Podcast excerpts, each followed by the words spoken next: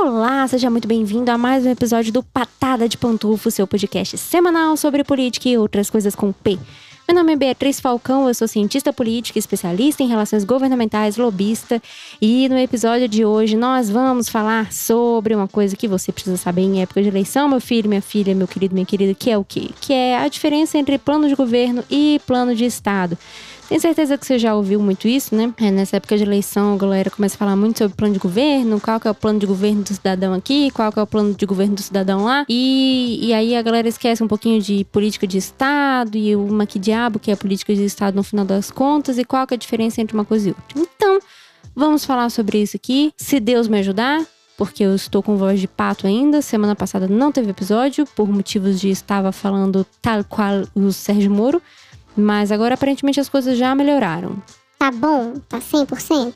Não tá. Mas tá melhor do que tava antes. Então vamos aí pro episódio. Você perdoa aí essa voz anasalada, sensual. Tão sensual quanto um ganso entalado com um pedaço de osso de galinha. Coração da minha vida, luz, flor de luz. Eu vou começar com. voltando um pouquinho, dando uns passinhos para trás. Você com certeza se lembra, e se você não se lembra, eu estou aqui para te explicar novamente porque eu sou essa pessoa. Do episódio número 12 do Patada de Pantufa, faz tempo, viu? Pantufa, faz tempo. O episódio número 12 do Patada de Pantufa, em que eu explico para você, muito didaticamente, modéstia à parte, como que funciona o ciclo de políticas públicas, né? O que, que é o ciclo de políticas públicas? É, são um conjunto de coisas que levam uma política pública a existir. Mas, Bia, por favor, me explique novamente. Eu não lembro o que são políticas públicas. Então, fique muito tranquilo. Eu vou, vou te explicar o que são políticas públicas, vou te fazer um resumão novamente do que são políticas públicas para você não ficar boiando, para você estar 100% inteirado nessa pauta do dia de hoje tá bom? Bom, meu caro, minha cara, meus caros pantufres, o que, é uma política pública? Uma política pública é um conjunto de ações governamentais que visa justamente é, resolver um problema, uma dor é, que está acontecendo numa determinada comunidade, para um grupo de pessoas e tudo mais. E quando a gente fala de políticas públicas, evidentemente, a gente está falando de políticas públicas no âmbito federal, no âmbito estadual e no âmbito municipal. Por que, que a gente está falando de políticas públicas nos três âmbitos, né? Porque é, não existe problema que somente a União possa resolver sem envolver os municípios ou sem envolver o Estado. Então, a gente sempre fala de constru construção de políticas públicas envolvendo toda a sorte de pessoas envolvidas na situação, incluindo, evidentemente, a própria população, servidores públicos, gestores públicos e assim por diante, certo? Então, a política pública é esse conjunto de ações que visa resolver esse problema. E esse problema pode ser de toda sorte. É uma política pública, ela pode versar sobre toda a ordem de coisas, como, por exemplo, é, saúde, né? A gente precisa de uma política de educação é, para um determinado município. O município está com, sei lá, está tendo um problema, está tendo um surto de alguma doença específica, como foi foi o caso, por exemplo, de alguns, alguns estados, alguns municípios que manifestaram. Getúlio Juscelino brincando de MMA na hora da gravação. Eita! Algumas políticas públicas elas têm que ser pensadas de maneira bastante específica, dada a situação do momento, né? Como foi, por exemplo, não sei se você se lembra, o surto de Zika e chikungunya que a gente teve no Brasil há alguns anos, que inclusive desencadeou alguns casos de neném que nasceram, nenéns, né, no plural, nenéns que nasceram com microcefalia. O que, que o Estado deve fazer nesse caso? O Estado deve formular justamente uma política pública de combate a esse problema de saúde pública que está ocorrendo naquela região, seja lá por qual motivo que seja, certo? É, então é assim que funciona uma política pública. Uma, uma, política pública precisa de uma demanda, essa demanda vem de um problema, vem de uma dor apresentada pela própria população e é traduzida em forma de solução pelos gestores públicos, e aí é que entra justamente as pessoas nas quais você vota, né? As pessoas nas quais você vota, elas têm a obrigação, na verdade, esse é o único papel dela, delas, diga-se de passagem, de formular resoluções para esses problemas. Então, se falta uma ponte, se tem buraco na estrada, se não tem estrada, se tem é, doença, se tem surto de doença, se não tem hospital, se não tem médico, se não tem escola, se não tem professor, ou se não tem segurança pública, ou se tem um problema problema de, de violência pública muito grave. Quem tem que pensar em soluções para isso, quem tem que desenvolver soluções para isso, é justamente é, o gestor. É justamente a pessoa que você elegeu para estar lá, bonita, no púlpito, representando você certo? Isso ficou claro, eu acho que isso ficou bastante claro, né? E aí, bom, né, de, assim, exemplo de políticas públicas, a gente poderia ficar aqui até amanhã dando exemplo de políticas públicas, não vai faltar, até porque um país desse tamanho realmente precisa de uma quantidade muito grande de políticas públicas.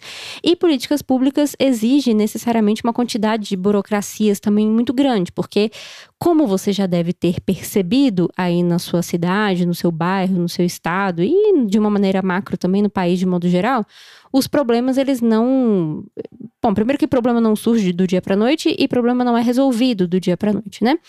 E isso significa que você precisa de uma série de processinhos, de uma série de passos para você ir conseguindo atravessar várias pedrinhas para você ir uma por uma até você conseguir resolver efetivamente aquele problema, se é que um dia você vai resolver aquele problema efetivamente, né? Porque a tendência dos problemas ou é aumentar ou é mudar de forma. Então você nunca vai ter um zeramento, zeramento, nem sei se existe essa palavra.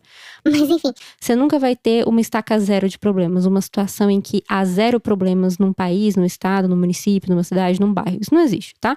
Mas a ideia é que uma política pública ela consiga, consiga deixar a situação mais confortável para o maior número de pessoas possíveis. E aí que entra justamente né, o trabalhinho das pessoas que estão lá pensando leis, formulando leis, avaliando leis e tudo mais, né? E aí que entra, né?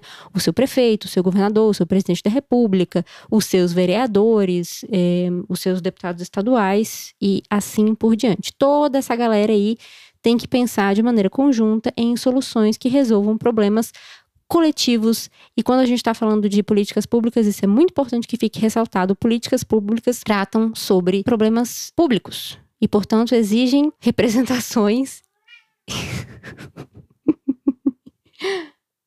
Fala, mamãe. Getúlio participando ao vivaço do Patada de Pantufa do dia de hoje. Como a gente está falando aqui de problemas que são de ordem pública, nós precisamos de soluções pensadas na ordem pública também. Então não adianta você ter uma política pública que vai resolver um problema de um pequeno grupo de pessoas, de um grupo seleto de pessoas, ou, ou quiçá um problema individual. Toda política pública deve ser pensada visando o bem coletivo, justamente para que esses problemas sejam reduzidos na medida do possível, evidentemente. Mas, Bia, o que isso tem a ver? O que tem a ver com as calças? O que isso tem a ver com o plano de governo? Muita calma, ponto. Muita calma, nós estamos chegando exatamente nessa questão. Bom, você entendeu o que é uma política pública, você entendeu para que serve uma política pública.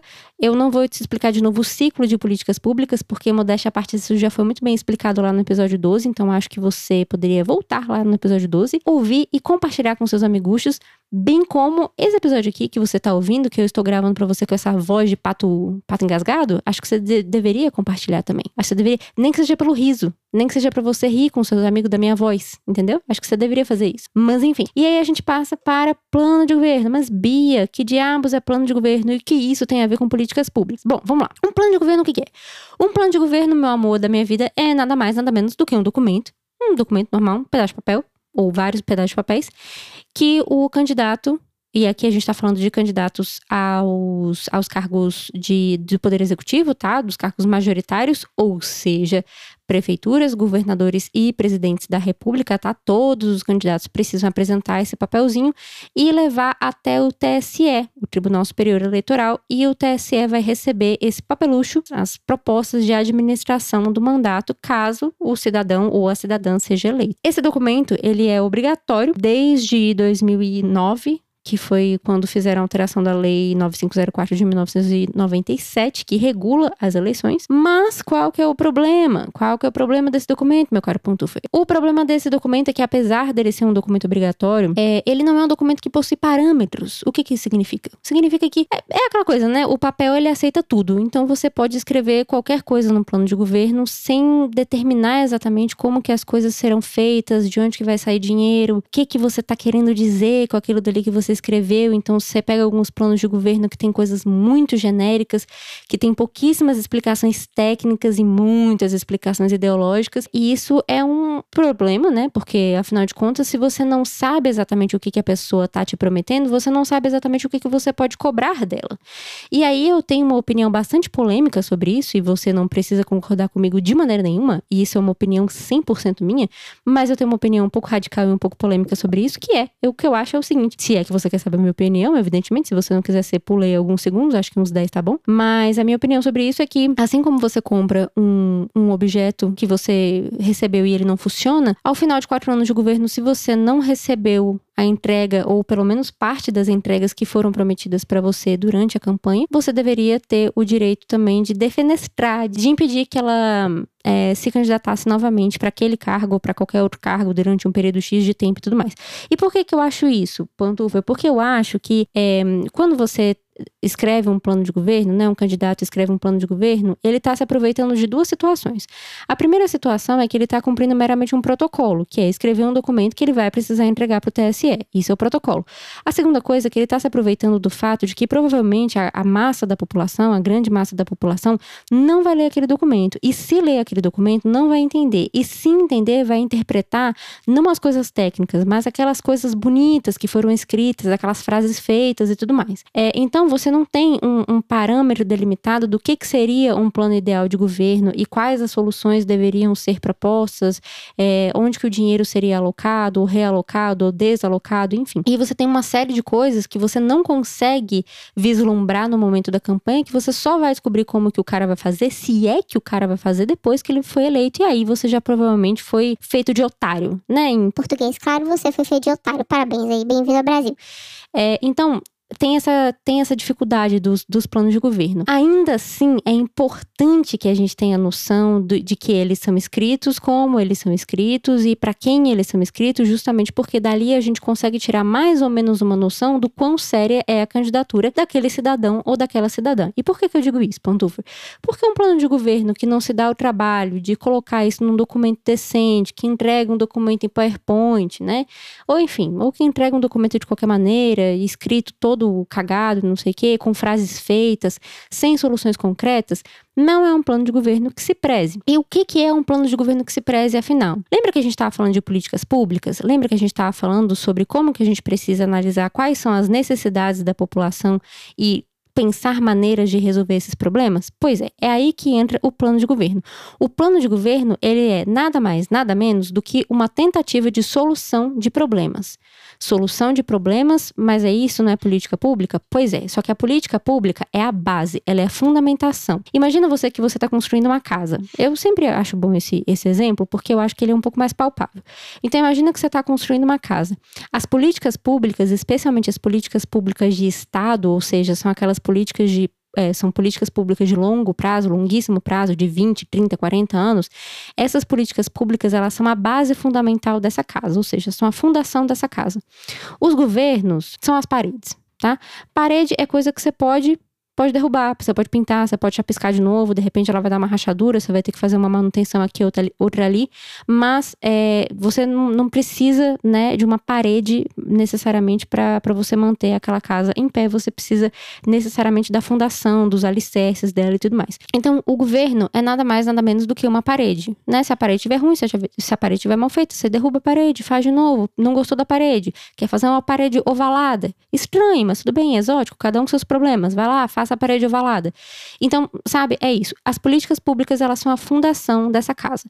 E aí, o que, que vai acontecer? Quando um, um plano de governo é escrito, ele tem que pensar ele tem que ser escrito, na verdade, pensando exatamente nessa fundamentação, nessa fundação dessa casa. Então, é, é muito problemático quando você pega um plano de governo, por exemplo, o Pantufer, que quer, quer descobrir a roda de novo quer descobrir a roda. Ah, não, nós vamos acabar com toda a política educacional brasileira e nós vamos fazer do zero. Nós vamos pegar toda a política é, de saúde pública brasileira, nós vamos acabar com ela, ou então nós vamos, né, fazer do zero, refazer do zero, que tem outro modelo aqui que é muito melhor e tudo mais. Isso daí provavelmente é o cara te fazendo de otário novamente. Por quê? Porque a política pública, ela existe por um motivo. E se você duvida disso, é só você parar para fazer um retrospectozinho bem rápido de como que era a, a, a vida da população, como que era a vida da daquela comunidade, daquela cidade, enfim, né? Antes daquela política pública. Então, vamos usar um exemplo clássico: SUS. Ah, como que era a vida das pessoas antes de existir o SUS? Você deve se lembrar que o SUS ele não é, né, não nasceu junto com o Brasil. O SUS foi implementado depois da Constituição de 1988. Então, se a gente está falando de uma política pública, né, universal e tudo mais, ela existe tem pouco mais de 30 anos. E antes desses 30 anos, como é que as pessoas faziam quando quebravam o pé? Como é que as pessoas faziam quando sofriam um acidente de carro e assim por diante? Já parou para pensar nisso? Pois é. Então, toda política pública, ela tem um sentido de ser, ela tem um, ela tem tem né, uma, um objetivo por trás daquilo. Significa que nenhuma política pública possa ser repensada? É óbvio que não, né, meu caro Pantufa? Pelo amor de Deus, não é isso que eu estou dizendo. A política pública ela pode e deve ser repensada, até, até porque políticas públicas envelhecem né? O mundo muda, as pessoas mudam, a, sociedade muda e é bom que a gente repense as políticas públicas para que elas se adequem às nossas, às nossas realidades. Um exemplo que a gente pode usar, por exemplo, é o próprio sistema tributário. O sistema tributário está defasado. Por quê? Porque a economia mudou, porque o mundo mudou, porque as nossas prioridades mudaram, né? E o nosso sistema tributário ele é muito pensado numa realidade que já não existe mais. Então ele precisa ser repensado. Isso significa que a gente precisa jogar todo o sistema tributário no lixo? Não. Significa que ele precisa de adequações à nossa realidade. O sistema de saúde público precisa ser jogado no lixo? Não, mas ele precisa ser readequado em várias medidas à nossa realidade, assim como qualquer outra, outra política, outra legislação que o valha. Tá, tá, perfeito? Você entendeu? Você entendeu, perfeito. Então, o ponto foi, o cara que, o cara, o a a cidadã, né, que vire para você, escreva um plano de governo dizendo que quer acabar com tudo isso que tá aí, né, sem, sem citar nomes, sem citar nomes, mas quer acabar com tudo isso que tá aí, vai, vai refazer tudo do zero, não sei o quê, esse cara tá te fazendo de otário. Primeiro porque ele não sabe como é que ele vai refazer tudo do zero, porque é possível reaproveitar as coisas e melhorar as coisas que já existem, porque elas foram fundamentadas, elas foram pensadas na base de uma necessidade, e essa necessidade, ela provavelmente ainda existe. Então, o plano de governo ele tem que ser calcado em resolver essas necessidades e ele tem que ser calcado principalmente em aprimorar as coisas que já existem e não acabar com elas. É, então, meu caro Pantufer, a lógica é mais ou menos essa. A política pública existe, a política pública ela precisa que de investimentos, né? Ela precisa que, que os governantes se debrucem sobre aquele problema para que aquele problema possa ser devidamente resolvido. Vou te dar um exemplo que você deve ter já observado aí na sua cidade, especialmente se você mora em cidade que tem prefeitura né? Não é o meu caso, como você bem sabe, Brasília não tem prefeitura, mas em cidade que tem prefeitura isso acontece muito. Chega no ano eleitoral, ali na vésperazinha da eleição, né? Uns seis meses, sete meses antes da eleição, o prefeito manda pintar todas as calçadas, manda pintar a pracinha, manda plantar flores, né? Bota uma meia dúzia de árvore bonita e faz umas fotos com criança, beijando as crianças, comendo pastel e tudo mais. É, o que, que é isso que ele tá fazendo?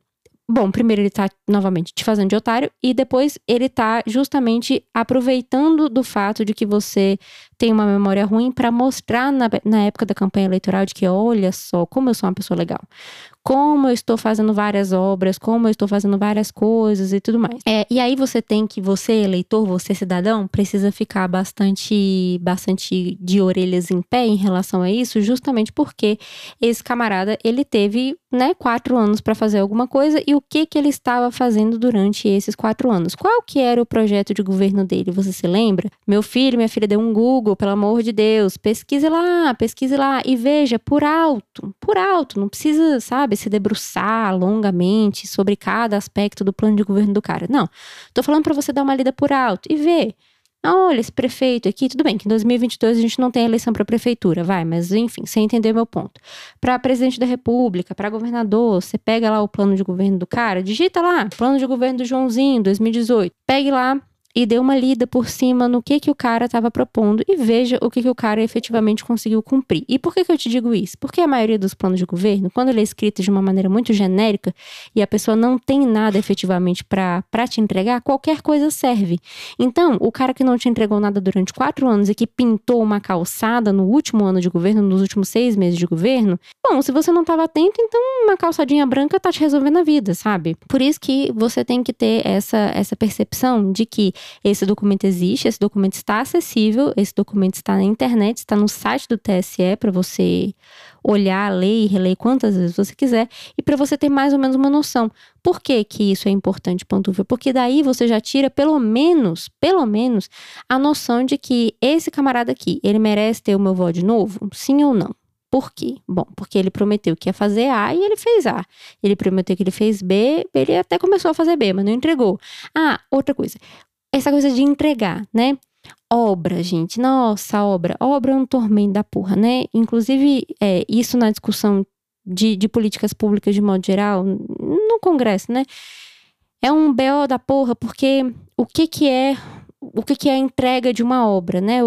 E aí, novamente, né? Você não tem uma construção de uma ponte, por exemplo, por menor que ela seja, do dia para a noite. Você precisa de um tempo para aquilo, você precisa de licitação, você precisa de profissionais adequados, você precisa de um projeto, você precisa de uma avaliação de estrutura, você precisa de uma análise geográfica, geológica daquela região e tudo mais. Você precisa de uma série de estudos por trás de uma construção de uma simples ponte que vai ter três metros, não interessa, você precisa de um baita estudo para fazer aquela ponte dali, certo?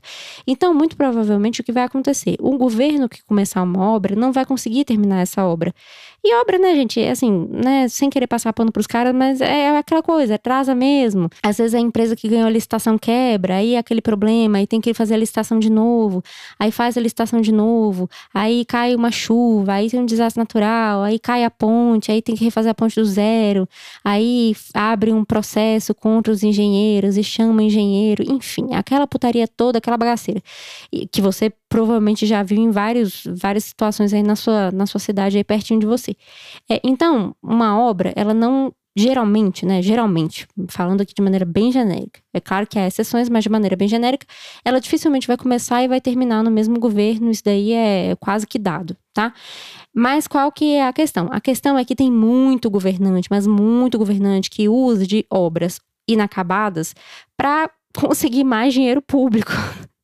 E isso daí é um problema sério, meu amigo, porque o que, que acontece? O cara, ele te faz de otário no seguinte sentido: ele pega uma estrada de chão lá na puta que pariu e fala: vamos fazer um asfalto aqui, vamos fazer uma estrada, uma BR, uma rodovia, sei lá o que, vamos fazer, beleza.